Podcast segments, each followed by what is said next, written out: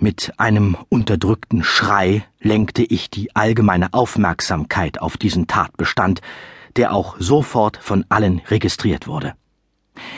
Ich kann nicht sagen, dass mir angesichts dieses Phänomens ein Schreck in die Glieder fuhr. Denn Schreck, das wäre in unserem Fall wirklich nicht das rechte Wort gewesen. Wohl möglich, dass ich, wäre da nicht das Stout gewesen, schon ein wenig nervös geworden wäre. Was den Rest der Gesellschaft betraf, konnte man nicht übersehen, dass nackte Furcht sie ergriffen hatte. Dr. Penona sah zum Gotterbarmen aus. Mr. Glidden hatte sich, auf welche Weise auch immer, in nichts aufgelöst. Und Mr. Cirque Buckingham wird, denke ich, nicht leugnen wollen, dass er sich auf allen Vieren unter den Tisch verkrochen hatte. Nach dem ersten Schock und Schrecken waren wir entschlossen, mit unseren Experimenten, als sei es das Natürlichste auf der Welt, sogleich fortzufahren. Unser Vorgehen richtete sich jetzt auf die große Zehe des rechten Fußes. Wir setzten den Schnitt an der Oberfläche des äußeren Os sesamoideum pollicis pedis an und stießen so bis auf die Wurzel des Abduktorenmuskels.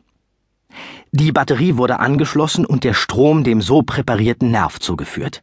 Da, mit einer Bewegung, die mehr als lebensecht aussah, zog die Mumie das rechte Knie hoch, bis es fast den Magen berührte, und versetzte dann, indem sie das Bein mit unglaublicher Kraft vorschnellen ließ, Dr. Penona einen so gewaltigen Stoß, dass dieser würdige Herr wie ein Pfeil von der Sehne durch das Fenster auf die Straße katapultiert wurde.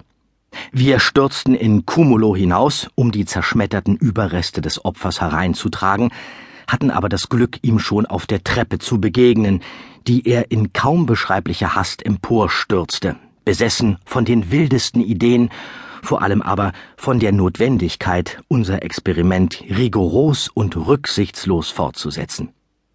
So war es auch sein Einfall, stehenden Fußes einen tiefen Einschnitt jetzt an der Spitze der Nase zu vollführen, und mit einem heftigen Ruck brachte Penona die Nase in unmittelbaren Kontakt mit dem Draht.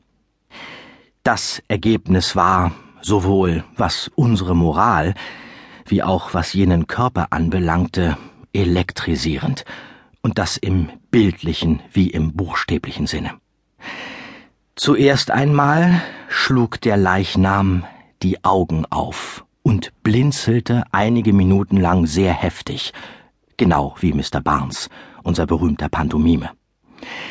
Zweitens musste die Mumie niesen. Drittens setzte sie sich aufrecht hin. Viertens schüttelte sie die Faust drohend in Richtung Dr. Penona. Fünftens aber, indem sie sich direkt an die Herren Glidden und Buckingham wandte, hob sie, übrigens in vorzüglichem Ägyptisch, wie folgt zu sprechen an. Meine Herren, ich muss schon sagen, ich bin zwar nicht überrascht, aber doch entsetzt über die Art und Weise, wie Sie sich hier aufführen. Von einem Dr. Penona kann man nichts Besseres erwarten. Er ist nun einmal ein kleiner, armseliger, fetter Tölpel, der es einfach nicht besser versteht.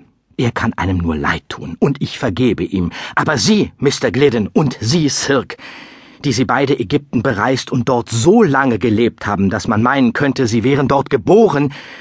Sie, sage ich, die sie so lange unter uns gewesen sind, dass sie perfekt Ägyptisch sprechen, als wäre es ihre Muttersprache.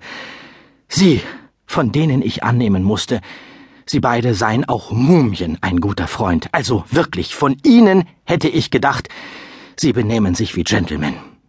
Was soll ich davon halten, dass Sie Kreti und Pleti erlauben, mich zuerst meiner Särge und dann auch noch meiner Kleider zu berauben? Und das in diesem scheußlichen kalten Klima hier. In welchem Licht soll ich ferner, um jetzt zur Sache zu kommen, Ihren Beistand, ja Ihre Mithilfe sehen, die Sie diesem jämmerlichen kleinen Lumpen Pnona leisten, wenn er mich an der Nase zieht?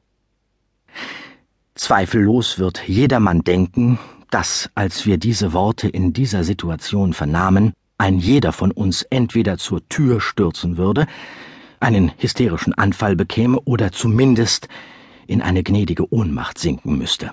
Eines von diesen drei Dingen hätte man, denke ich, erwarten dürfen. Denn wirklich, derart zu reagieren, wäre mehr als plausibel gewesen. Und auf mein Wort, ich verstehe heute noch nicht, wie es kam und warum es geschah, dass wir weder das eine noch das andere taten.